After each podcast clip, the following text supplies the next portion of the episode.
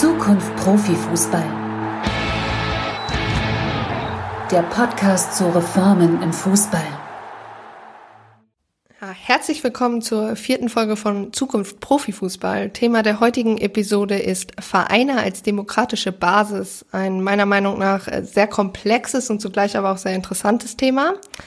Wie ihr das natürlich schon aus den letzten Folgen kennt, werde ich das hier nicht alles allein moderieren. Wäre auch ein bisschen schlecht, sondern ich habe mir natürlich auch Menschen dazu eingeladen, die euch dieses Thema gerne etwas näher bringen wollen. Dafür begrüße ich Ron und Macho und die stellen sich am besten jetzt beide erstmal selber euch vor. Dann ähm, fange ich doch mal an. Ähm, ja, mein Name ist Ron, ähm, bin äh, in der Arbeitsgruppe gewesen, unter anderem, weil ich auch beim FC Play Fair aktiv bin und äh, über diese Schiene überhaupt in dieses Projekt reingekommen und ähm, als Anhänger des VfB ähm, durchaus ja auch meine Erfahrung mit Ausgliederungen habe und es deswegen sehr interessant fand, ähm, mich de dem mal etwas äh, näher zu widmen. Ja, hallo, äh, ich bin Macho. Ich bin in der Arbeitsgruppe, weil wir die, ich die Fan- und Mitgliederabteilung des FC Union als Leiter vertrete und wir als äh, Abteilung unseres Vereins Mitglied bei unserer Kurve geworden sind vor kurzem und aber schon über eine Weile jetzt mitarbeiten. Und als dieses ganze Thema anstand, äh, ich auch gebeten wurde, äh, mit unserem Historie ins da einzubringen und unser Wissen und unser Vorgehen noch ein bisschen mitzuteilen. Ja, danke schon mal an euch beide. Äh, ich bin Eva. Äh, ich bin Fan von Arminia Bielefeld, also auch nicht so ganz unbekannt mit dem Thema. Ähm, ja, und ich würde direkt mal anfangen, euch zu fragen, warum oder wie seht ihr die Relevanz über das Thema zu sprechen, also Vereine als demokratische Basis? Also wir haben äh, die Vereine in Deutschland ja als Basis in historischer erwachsener Form im Fußball und äh, das ist schon eine Besonderheit in der Art und Weise, wie es bei uns entstanden ist.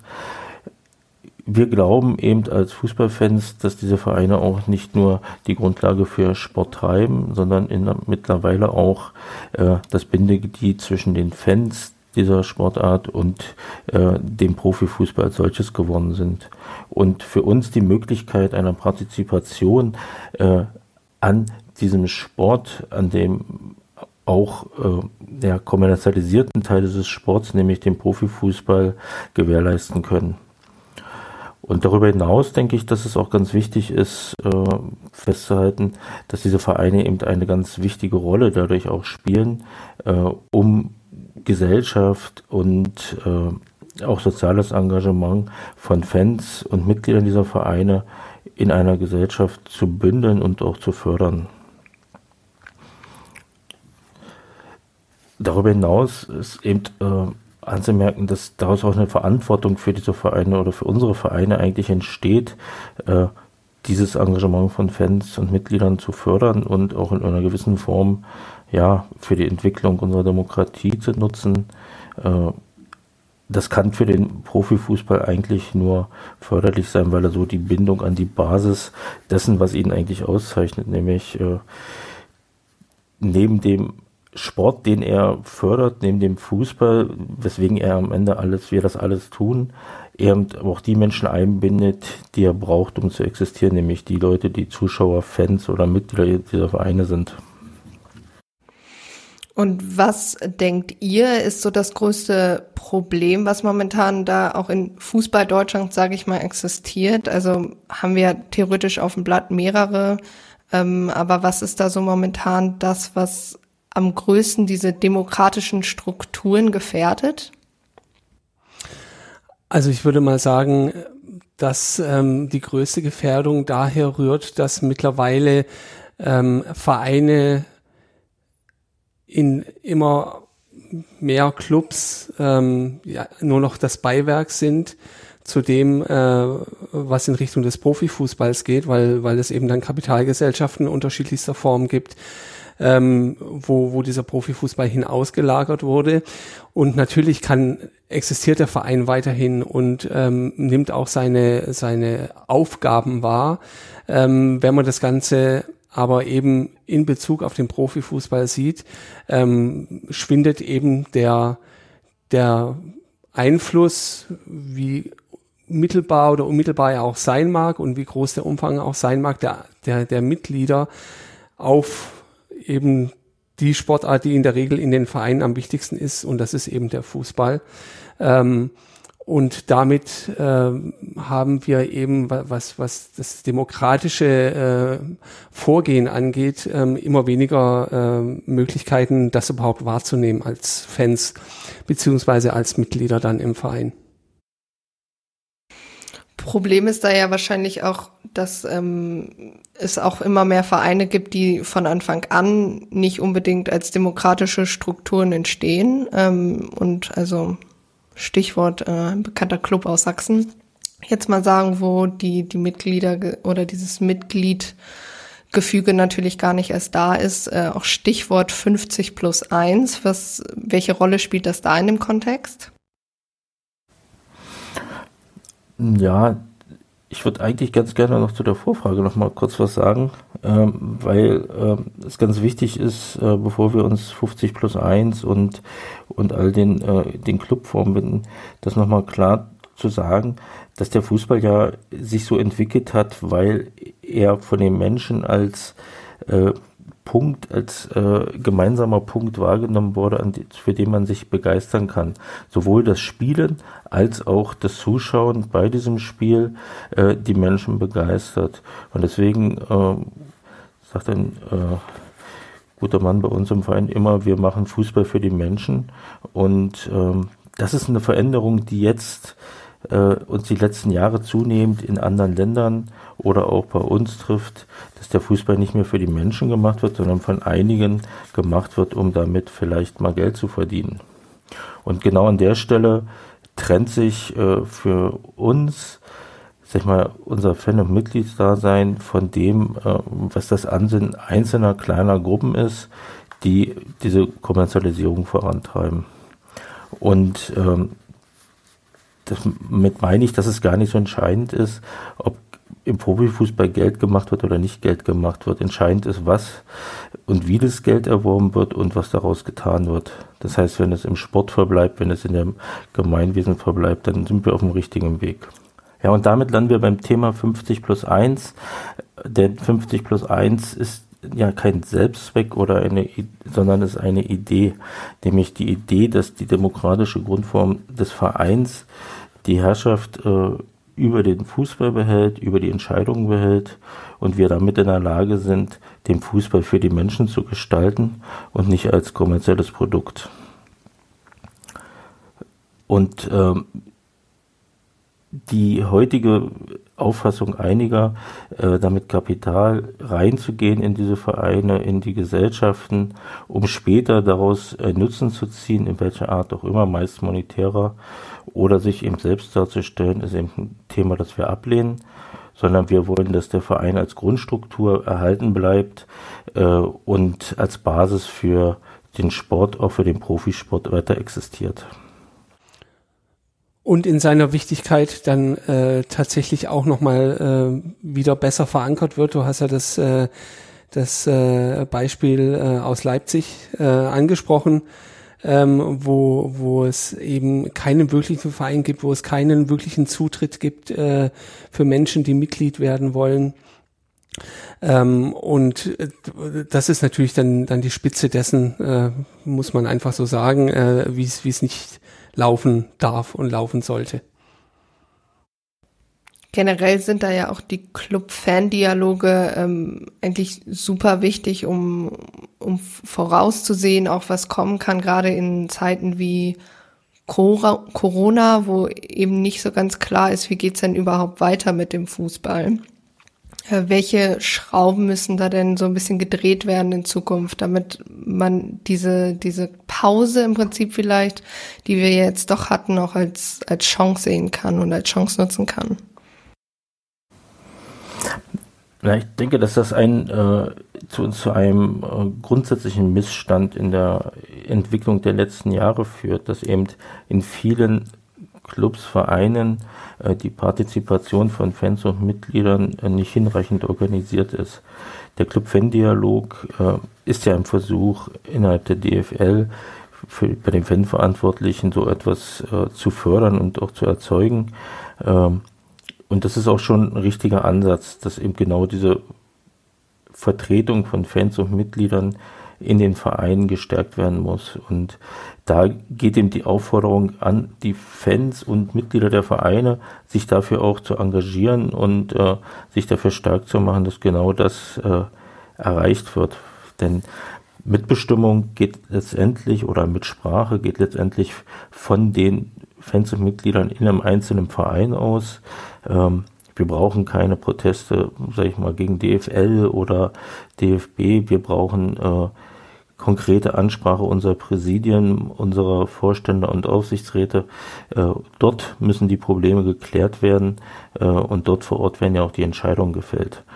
Und äh, um das zu erreichen, äh, haben wir den Vorschlag eben äh, auch in Richtung DFL hier formuliert, dass man in allen Vereinen Fanvertretungen, Mitgliedervertretungen schaffen muss, die auch ähm, bestimmte Rechte haben und äh, um das Gespräch äh, auf halbwegs oder auf demokratische Basis äh, in die Präsidien zu tragen, die Interessen dort vorzustellen, so dass Entscheidungen nicht mehr so im luftleeren Raum getroffen werden.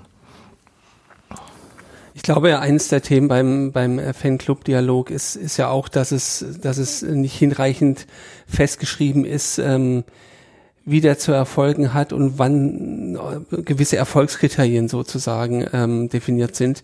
Ähm, wenn sich dann äh, einmal im Jahr ein, ein äh, Fanbeauftragter mit mit den Fans trifft, dann ist es im Zweifel auch schon ein Fanclub-Dialog, ist aber natürlich weit von dem entfernt, ähm, was man sich da vielleicht vorgestellt hat und was auch einfach dringend notwendig ist, um, um äh, in diesen Austausch und die Diskussion zu kommen, ähm, die einfach äh, wichtig ist ähm, zwischen den Fans und ihren Anliegen und natürlich auch zwischen den Vereinen oder Clubs ähm, die natürlich auch ihre eigenen äh, Sichtweisen haben und die man irgendwo zusammenbringen muss in einem Format, was äh, was einer gewissen Regelmäßigkeit ähm, unterliegt und äh, auch gewisse Formalien erfüllt. Und ähm, nochmal so zu Ausnahmeregelungen, die es ja schon gibt äh, in der in der Bundesliga in mehreren Fällen. Wie schafft man es dagegen vorzugehen vielleicht? Also da wird man es ja nicht von von jetzt auf heute schaffen, da sowas durchzusetzen. Muss es da auch irgendwelche Vorgaben geben, um das ja irgendwie in den Strukturen zu ändern? Vermutlich werden wir die Strukturen äh, nicht ändern. Das wird rechtlich vielleicht eine sehr große Hürde oder auch einen Anspruch zu haben, dem wir da äh, ja, kaum noch gerecht werden können. Äh, was wir uns wünschen, ist, dass die Entwicklung an der Stelle einfach gestoppt wird, dass man sagt, okay, die Vereine sind die Grundlage und das soll auch zukünftig so bleiben als bestimmte Organisationsform in unserem Fußball. Und für alle, die bisher eine Ausnahmeregelung haben, äh, soll es Vorgaben geben, die sich äh, dass ihre Strukturen so im Geiste von 50 plus 1 zu ändern sind. Das heißt, sie müssen Fanmitsprache zulassen und sie müssen sich auch äh, ja, zu einem Non-Profit-Gedanken bekennen. Das heißt, die Mittel, die sie einnehmen, ein, erwirtschaften, sollen eben auch dem Fußball oder der Gemeinschaft zugutekommen und nicht als Gewinn irgendwann irgendwo ausgeschüttet werden. Und ja, ich glaube, das ist so eine realistische, eine realistische Forderung, die wir stellen können, äh, eben wirklich hier zu sagen, gebt diesen, äh, ich nenne es jetzt mal Konstrukte, äh, die Vorgabe, äh, sich im, wie Vereine zu verhalten, äh, denn die Zeit zurückdrehen werden wir leider wahrscheinlich nicht. Genau, zurückdrehen werden wir, werden wir sie nicht können. Ähm, allerdings ähm, sollte mindestens der Status quo erhalten werden. In manchen Fällen ähm, ist es tatsächlich so, dass ja da noch viel getan werden muss. Das Beispiel hatten wir vorhin schon. Ähm, oder aber auch in anderen äh, Fällen, wo wir gesagt haben, da wurden ähm, ja äh, Gesellschaftsformen gewählt, ähm, die in Bezug auf die Mitbestimmung äh, schwierig sind, äh, muss man dieses 50 plus 1 ähm, äh, vielleicht sogar zu einem 75 plus 1 ausweiten. Also da sprechen wir über die AGs, ähm, damit eben da die, äh, die Muttervereine äh, ihr Mitspracherecht äh, auch behalten können. Dann, dann habe ich noch einen Punkt tatsächlich. Ähm, wir, das ging ja jetzt letztens auch durch die Medien, dass dann den Fanprojekten das Geld gestrichen wird äh, momentan, die natürlich jetzt ja nicht direkt irgendwie diese Mitglieder und Fanvertretungen in dem Verein vielleicht symbolisieren, aber vielleicht so ein bisschen das Bindeglied, würde ich mal sagen. Was sendet das für eine Message, sage ich jetzt mal für euch, wenn man sagt, okay, das ist so jetzt der erste Punkt, wo das Geld dann wegfallen soll? Also ich finde ja, die, die Fanprojekte sind ja zuallererst erstmal ähm, Projekte, die im, im sozialen Umfeld mit dem Vehikel Fußball tätig sind und da sehr viel wertvolle Arbeit machen. Natürlich geht's da drum, äh, Menschen äh, zusammenzubringen, zu begleiten, zu spielen zu gehen und so weiter. Aber es ist ja auch genauso die Möglichkeit, ähm, dass dann ähm, ja die die äh, dort arbeitenden ähm, so, äh, Sozialpädagogen oder, oder sonstige ähm, auch so zur Verfügung stehen, wenn, wenn Menschen eben mal Probleme haben. Das heißt, es ist ja nicht nur der Fußball, sondern es ist allgemein eine Einrichtung, ähm, die jetzt darunter sehr stark leiden wird. Und natürlich ist es aus meiner Sicht eine Katastrophe, das zu tun, da als erstes das Geld einzusparen und zu hoffen, dass es dann äh, vor Ort ähm, die Kommunen zum Beispiel übernehmen weil ähm, damit sehr viel wichtige Arbeit ähm, vielleicht nicht mehr in dem Umfang möglich sein wird. Und natürlich ähm, ist es auch ein Baustein, ähm, du hast es ja schon gesagt, das, ähm, das sind ja immer außerhalb äh, der, der Vereine und Clubs angesiedelte Organisationen, aber es ist ein, ein wichtiger Baustein, der eben dem Fanclub Verhältnis äh, zugute kommt und, und sicherlich an der einen oder anderen Stelle auch den Dialog fördert, äh, wenn diese Fanprojekte auch in gewissen Gremien zum Beispiel mit dabei sind, rund um den Spieltag möglicherweise. Ja, ich persönlich halte das Signal für fatal. Äh ausgerechnet an der Stelle Gelder zu streichen, äh, weil auch unterhalb der dritten Liga, ich glaube, die Streichung ist ja momentan vom DFB für unterhalb der dritten Liga angekündigt, äh, auch da natürlich Fanarbeit in der Regionalliga äh, notwendig ist, auch soziale Arbeit notwendig ist. Noch dazu, dass die Fanprojekte an den einzelnen Standorten ja sehr unterschiedlich aufgestellt sind in ihrer Arbeit äh, und an einigen Standorten sehr wohl auch sag ich mal, Fanvertretung mit fördern oder auch organisieren, ähm, sicherlich ein Mittel zum Zweck sind. Und sag mal, ich habe mit vielen Fanprojekten gute Erfahrungen gemacht und, und, und sehr viel positives Feedback auch von den Menschen gehört, äh, die mit den Fanprojekten oder mit denen das Fanprojekt gearbeitet hat jeweils. Äh, ist einfach eine sehr fördernswerte Einrichtung.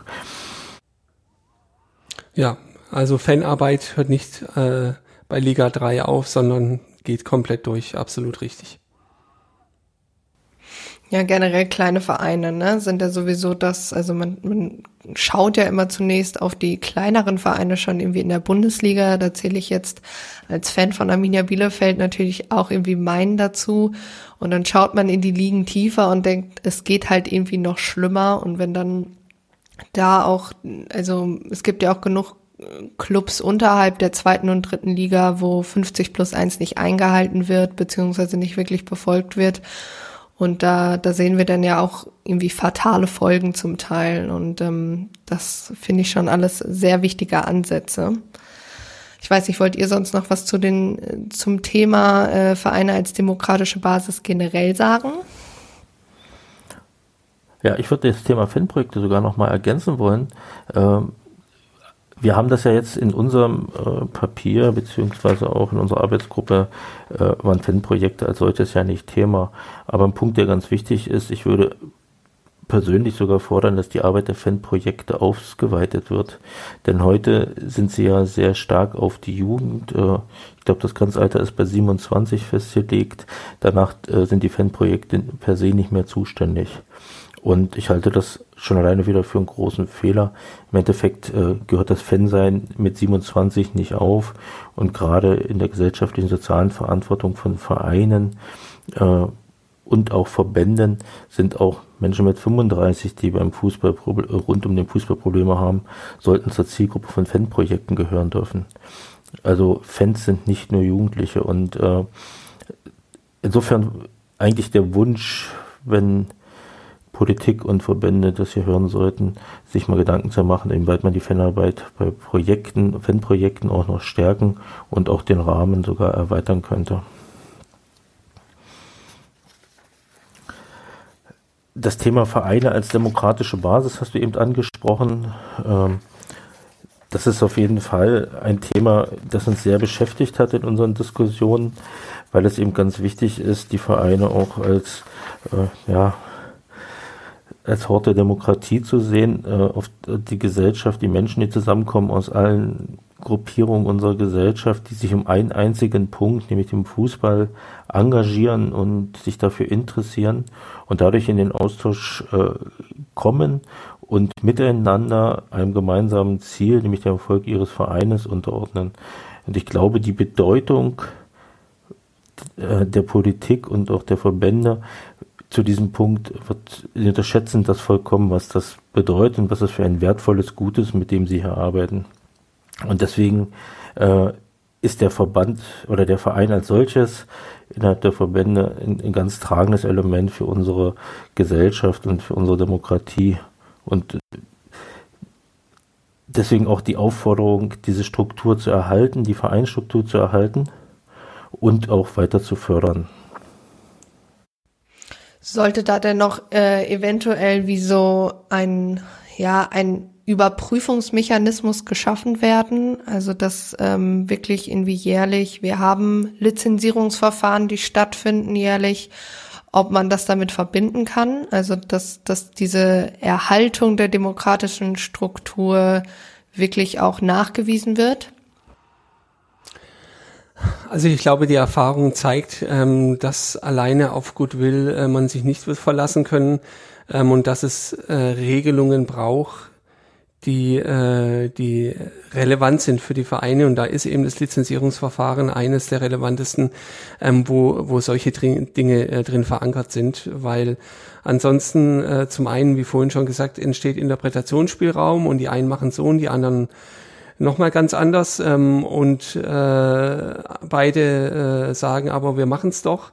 Ähm, und und das, das wird halt nicht funktionieren. Das sehen, sehen wir ja jetzt schon. Ähm, und von daher gibt es, glaube ich, durchaus äh, Mechanismen, ähm, die man anwenden sollte. Und äh, da etwas in das Lizenzierungsverfahren mit aufzunehmen, ist sicherlich eine der Möglichkeiten. Die Lizenzierungsunterlagen äh, oder die Lizenzierungsverfahren ist auf jeden Fall äh, ein wichtiges Mittel, um die Strukturen äh, im Fußball anzufassen und sich als DFL, ich sag mal im Profifußball, äh, den Vereinen, die in der DFL mitspielen wollen, äh, ja, einen Rahmen vorzuschreiben, wie sie sich bewegen sollten äh, und in welchem Rahmen sie das Ganze auch äh, Demokratie und Mitsprache im Verein auch fördern können. Äh, warum ist der Verein für uns eigentlich so wichtig äh, oder die richtige Grundlage? Das hat verschiedene Gründe. Einer ist zum Beispiel das Gewinnausschüttungsverbot, was einen Verein als einzige sag mal, wirtschaftliche Rechtsform äh, obliegt, äh, fördert aus unserer Sicht äh, elementar die Tatsache, dass äh, Investoren äh, dadurch nicht tun und lassen können, was sie wollen. Das heißt, Menschen, die ihr Geld dem Fußball zugutekommen lassen, äh, dem wird so ein natürlicher Riegel vorgeschoben, das dann jederzeit wieder abziehen oder rausziehen zu können. Und das ist bei allen anderen Gesellschafts- oder Wirtschafts- Unternehmensformen eben nicht der Fall. Und deswegen ist der Verein aus unserer Sicht die geeignetste und die einzige Form, mit der man das Ganze wirkungsvoll gestalten kann. Und im zweiten Schritt äh, haben wir uns ja auch das Thema Auslagerung angeguckt. Äh, es gibt ja nun bis auf fünf, haben ja alle Profivereine ihre sportliche Abteilung in irgendwelche Kapitalgesellschaften ausgelagert, äh, um sie dort zu führen, ähm, oft mit zweifelhaftem Erfolg oder auch mit zweifelhaften ähm, Ergebnissen. Aber das ist gar nicht das Entscheidende. Ähm, auch diese Uhr werden wir nicht zurückdrehen. Jetzt gilt es aber, äh, innerhalb der DFL für Regeln zu werben, die es möglich machen, dass ein sportlich fairer Wettbewerb zwischen Vereinen mit und Vereinen ohne Auslagerung äh, gewährleisten und gleichzeitig eben auch dafür Sorge tragen, dass die Vereine immer der maßgebliche und entscheidende Teil bei Entscheidungen in den Auslagerungen werden und eben auch immer hier die Hoheit haben. Äh, Ron hat es ja vorhin schon mal angesprochen, 50 plus 1 äh, ist da das, ist da die Grundaussage, zu der wir stehen. Äh, und wenn es äh, gewählte Kapitalgesellschaften gibt bei der Auslagerung, wie zum Beispiel eine Aktiengesellschaften, äh, dann muss die Forderung sogar weitergehen. Äh, in diesem Fall muss eigentlich 75 plus 1 als Forderung her, weil äh, durch Sperrminoritäten bei Aktiengesellschaften ansonsten viele wichtige Entscheidungen durch äh, Kapital oder Investoren äh, ja, verhindert werden können und das ist, äh, läuft dem Gedanken von 50 plus 1 äh, sehr zuwider. Und da, da äh, schließt sich dann auch ein bisschen der Kreis, äh, wo wir vorher gesagt haben, dass äh, eben Mitglieder und Fans auch Mitsprache bekommen sollten ähm, im Verein. Ähm, das gilt dann natürlich genauso, aber auch ähm, in, in Formen, die, die gegebenenfalls noch genauer zu definieren sind für eine Kapitalgesellschaft, weil auch da gibt es Gremien und da wäre es natürlich schon unser Wunsch, dass dann die Fans auch entsprechend äh, damit beteiligt werden, indem nur als Beispiel der, der Vorsitzende oder die Vorsitzende einer äh, Fanabteilung ähm, zum Beispiel im Aufsichtsrat sitzt oder sonstiges. Ja, also dass einfach dieser Durchgriff ähm, wieder da ist. Es ist ja nicht so, dass äh, dass die Fans, wer auch immer die Fans dann alles sind, ähm, äh, mitbestimmen wollen, äh, wer, wer verpflichtet wird oder sonstiges, aber dass eben an den richtigen Stellen äh, die äh, legitimen Fanbelange adressiert werden können und auch Einfluss genommen werden kann.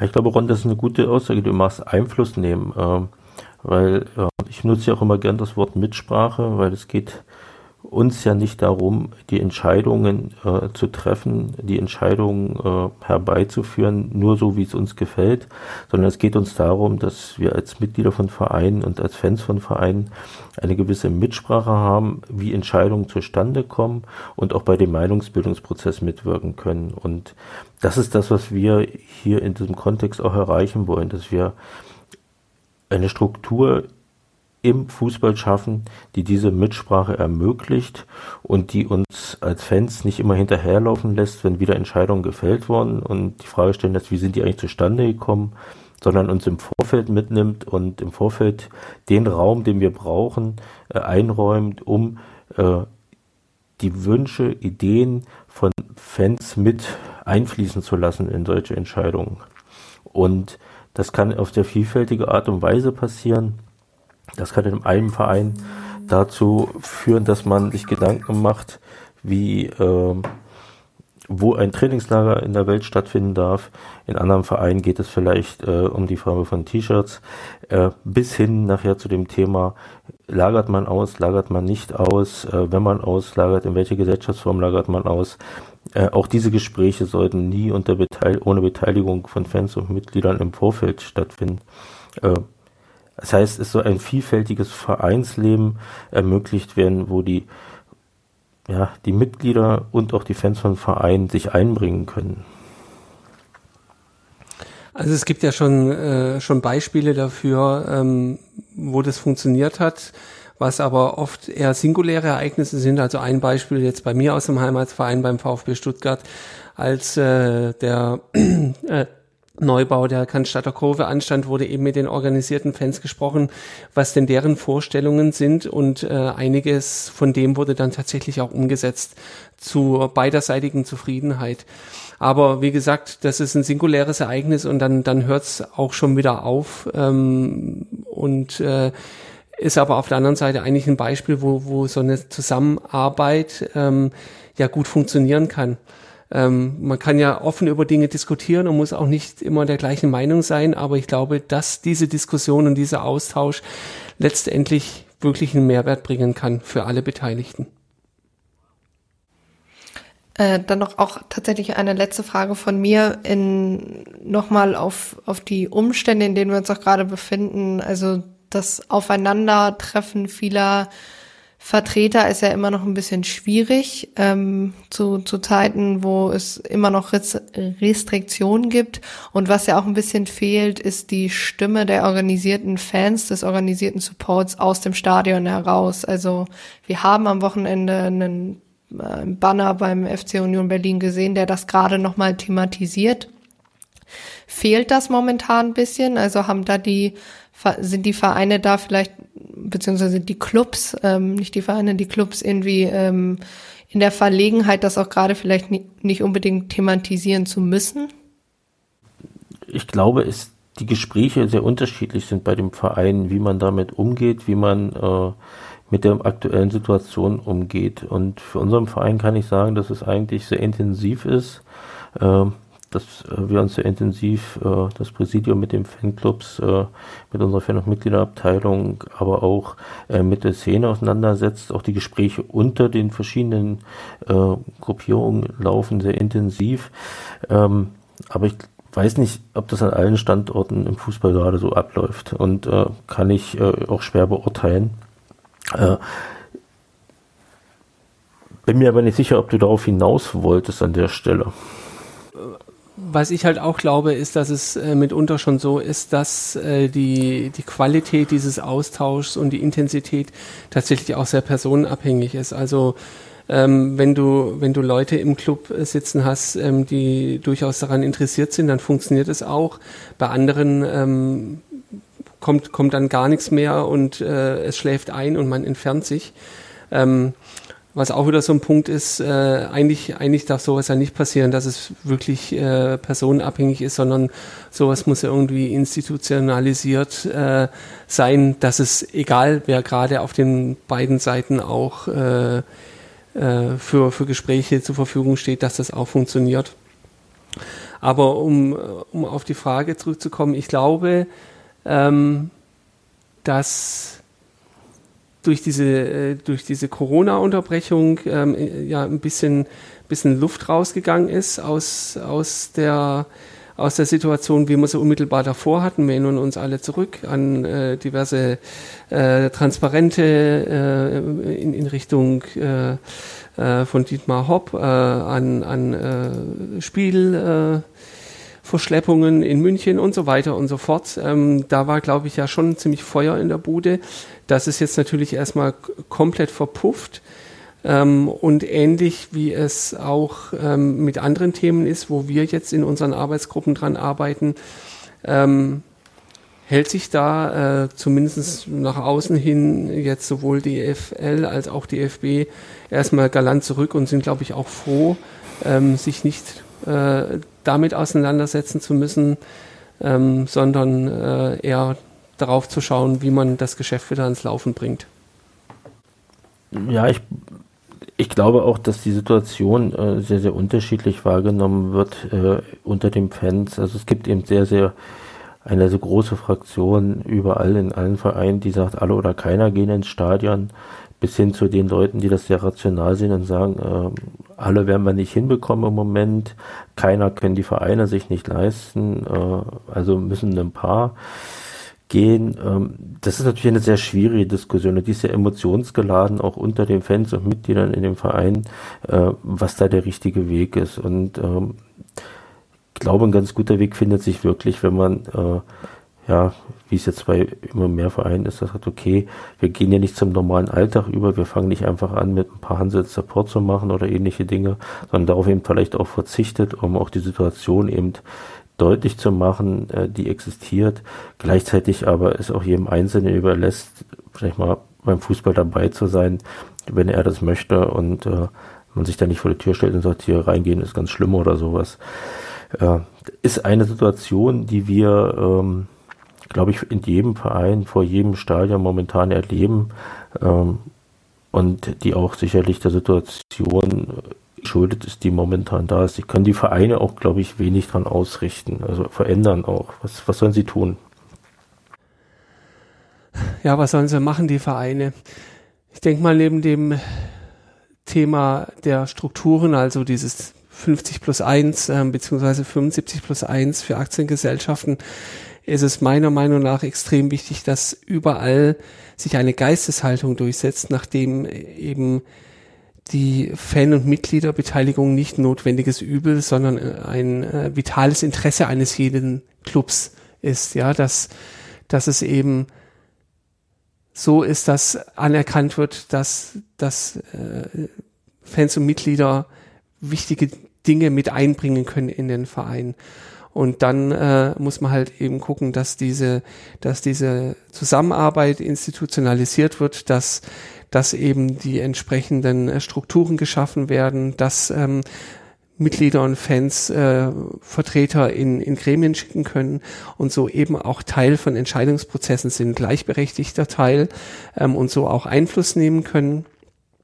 Und ähm, die Interessen der Fans und Mitglieder wahren, weil am Ende ist es ja so, dass ähm, dadurch zum einen diese, diese Bindung zwischen, zwischen Verein oder zwischen Club und Fans wieder enger wird, die, äh, glaube ich, zumindestens zu beobachten, äh, mancherorts doch etwas auseinanderdriftet.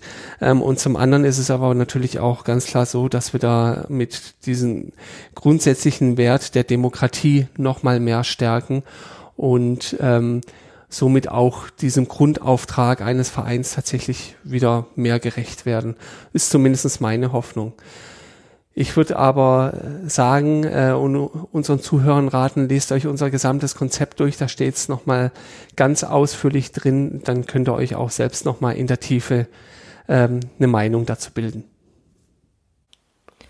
Ja, äh, sonst würde ich hier abschließend noch sagen, dass ähm, das Konzept zu dieser Folge und zu diesem Thema natürlich auch in äh, schriftlicher Form online ist, nämlich äh, seit gestern, also seit dem 21. September. Und äh, bedanke mich hier auch nochmal bei äh, Ron und Macho, dass sie das alles nochmal verbal so gut erklärt haben. Äh, auch ich fühle mich jetzt um einige Ecken schlauer bei dem Thema. Also vielen Dank nochmal an euch. Vielen Dank fürs Durchführen. Vielen Dank. Schönen Tag noch.